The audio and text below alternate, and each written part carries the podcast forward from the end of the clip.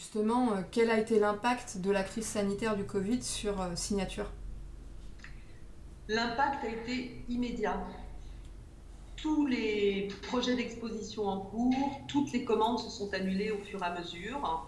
Certaines ont été déplacées, heureusement. On a des projets, euh, par exemple, on avait ce projet avec Clarins, une grande exposition sur le toit de la Grande Arche de la Défense avec Laurent, on.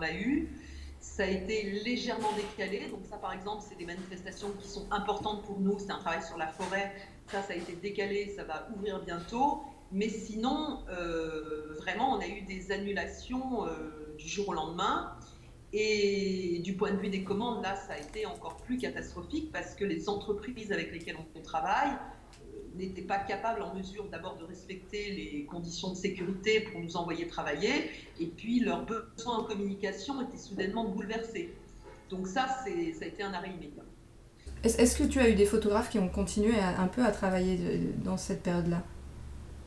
Alors, il y a eu vraiment deux, je dirais qu'il y a eu trois cas. Il y a des photographes, je pense que ça a complètement sidéré et dont ça a euh, coupé même l'envie de produire. Mm. Il y a des photographes qui sont restés confinés à la maison et qui ont travaillé sur ce confinement. Et il y a des photographes qui ont continué à sortir et à produire des choses euh, sur euh, les opérations de solidarité, sur la rue, sur la ville. Donc on a eu trois types de comportements très très spécifiques et des vrais journaux du confinement qui sont, qui sont cette période. D'accord. Et comment tu as justement adapté alors ta, tes conditions de travail et les conditions de travail avec, avec les photographes? Alors, c'est très simple. Euh, alors que l'activité est une activité assez multiple, hein, puisqu'on est sur plusieurs secteurs et la presse n'est plus vraiment. Euh, enfin, c'est pas la presse qui représente euh, le plus important dans notre chiffre d'affaires. On s'est recentré pendant cette période sur la presse, puisque les photographes produisaient sur le coronavirus, et que les seuls susceptibles d'être réactifs par rapport à la production de nos images, c'était les organismes de presse.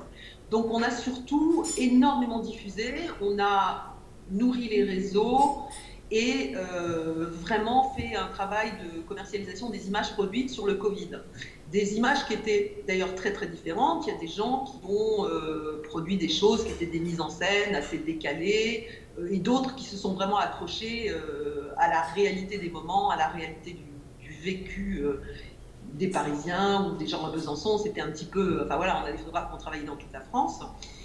Et ça donne lieu à une production qui est finalement assez riche, où chacun, le mot d'ordre, c'était que chacun garde son écriture. Il ne s'agissait pas, lorsqu'on a un photographe qui fait euh, plutôt du studio, d'aller se mettre à photographier les rues vides. Euh, ça, ça n'a pas de sens.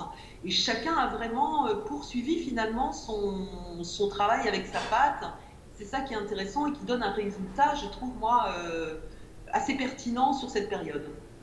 À combien tu estimes euh, la perte de chiffre d'affaires sur... Euh, alors, il y a eu le mois de mars qui est un peu, un, peu euh, compliqué parce que la crise est arrivée en plein milieu du mois. le mois d'avril et le mois de mai avec ce début de déconfinement? Alors, moi, je pense que le mois de mars, ça doit être à peu près 60% de moins. Et je te dirais que le mois d'avril et le mois de mai, on doit être à 70-80 en moins sur le chiffre d'affaires. Donc, euh, ce qui n'est pas une problématique euh, sur ces mois-ci, puisque, en fait, euh, comme toute entreprise, ta trésorerie dépend des mois de. Des mois de enfin, nous, on dépend, là, en l'occurrence, la trésorerie, ce sont les mois de janvier, février et mars. Ce qui va être problématique, ce seront les mois qui vont venir, juin, juillet, août et septembre. Parce que là, la perte de chiffre d'affaires va se répercuter très très fortement sur la trésorerie. Comment tu imagines justement les, mois, euh, les mois à venir, les semaines, les mois à venir? Pour pouvoir euh, stabiliser ces mois et être dans une trésorerie euh, à flot, on a décidé de faire un prêt d'État. Donc on est en cours de, de demande. Je pense, j'espère qu'on va obtenir ce prêt. Et ça nous permettra tout simplement euh, d'avoir une trésorerie saine euh, pendant les mois difficiles euh, qui seront les conséquences des mois où on a vraiment perdu beaucoup d'argent. Le gouvernement a fait, plusieurs annonces, hein, il y a le ministère de l'économie, le ministère de la culture aussi qui a mis en place différentes, aides, différents fonds exceptionnels. Est-ce que vous pouvez y prétendre au sein de Signature Alors c'est un petit peu compliqué parce que c'est quand même basé sur plein de conditions et nous on ne rentrait pas dans certaines conditions. Donc le, le fameux, il y avait une aide de 1500 euros pour les, entreprises comme, comme, la nôtre. Et ça, nous, on ne l'a pas touché. La seule chose dont on peut bénéficier pour l'instant, c'est euh, les avantages. Euh, d'ailleurs, ils n'appellent pas ça un prêt, ils appellent ça un soutien aux entreprises. Donc ça, je pense que euh, ça sera ce qui va nous aider à sauver les mois, les mois à venir, tout simplement pour payer nos charges fixes, parce qu'on a des fournisseurs, des charges fixes pour exister et, il faut qu'on puisse les payer. Donc euh, c'est grâce euh, à ce prêt qu'on va pouvoir avancer, je pense. Depuis le début du mois de mai, on a commencé la première phase de déconfinement. Euh, là, on va entamer la seconde phase. Est-ce que ça, cette situation favorise une reprise? Et si oui, à quel horizon? Alors, ça favorise des reprises de contact. Hein, mais je te donne un exemple. Par exemple, il y a un musée qui voulait faire l'acquisition photographie de Michel Sémignaco. La commission devait se tenir en juin et elle est décalée parce que c'est trop compliqué d'organiser une commission en juin. Donc la commission de ce musée se fera en septembre. Donc on a des contacts, on a des, signes de reprise, mais la réelle reprise ne sera pas en juin. Elle sera en septembre, en octobre le temps que les gens euh, réactivent aussi euh, tout euh, le, système de travail. C'est qu'il y a encore des gens en télétravail, il y a des gens qui n'ont pas repris leur poste. Donc c'est quand même assez frileux. Et je disais sur les secteurs de communication, l'urgence pour l'instant des gens qui veulent communiquer, si on parle du secteur entreprise, donc pour nous, de ces commanditaires-là, pour l'instant, leurs préoccupations ne sont plus les préoccupations du, du, mois de janvier et du mois de février. Donc, il va falloir encore. Ben voilà, à, mon avis, la normalité, c'est plutôt sur la retrouve 2021. Et la reprise réelle d'une activité, peu à peu, septembre-octobre, pas avant. C'est loin. C'est loin. Il y a quelques projets qui sont restés euh, stagnants et qui reprennent. J'en ai un ou deux qui ont repris. J'ai aussi, par exemple, euh, travaillé avec certaines institutions. On avait commencé à travailler, les, devis été, avaient été validés, mais on n'a aucune validation sur les propositions que nous avons faites. Euh, donc on a produit des photos, on a commencé, euh, en l'occurrence c'est un portfolio pour une, pour une institution. On n'a aucune réponse, tout le monde est à l'arrêt. le projet est en cours. normalement, ça va rentrer à un moment, mais c'est le statu quo. Est-ce que tu crois que cette, crise sanitaire, elle, nous contraint, elle va nous pousser à envisager le futur différemment? Alors, c'était déjà le cas. Hein. la situation des agences, des photographes euh, nous mettait dans cette situation. Mais ce qui est certain, c'est qu'il euh, y a une chose qui se profile, c'est tout ce qui se passe derrière les écrans. Euh, je pense que du point de vue de la presse, sera peut-être le moment de passage de certains à une presse totalement numérique. Je pense que les entreprises vont aussi avoir envie de développer des choses qui passent par le net, qui passent par euh, de la création, euh, que ce soit de la création 3D ou que ce soit des choses inventives, mais qui puissent se diffuser en ligne. Donc il me semble que ça, ça va se développer parce qu'on va être de plus en plus derrière nos écrans. Donc euh, les produits, entre guillemets, resteront euh, des choses assez classiques euh, et toujours des choses, à mon avis, assez prestigieuses pour qu'elles soient rentables, du moins avec des clients prestigieux. Et sinon, je pense que le développement va vers une recherche, va vers des nouveaux produits qui sont des produits liés au design, liés à la création et à la programmation. Tu es aussi présidente du CLAP. Euh, quelle est euh, la position euh, du CLAP par rapport à cette situation, notamment par rapport aux différentes aides qui ont été proposées et par le ministère de la, Culture et par le gouvernement?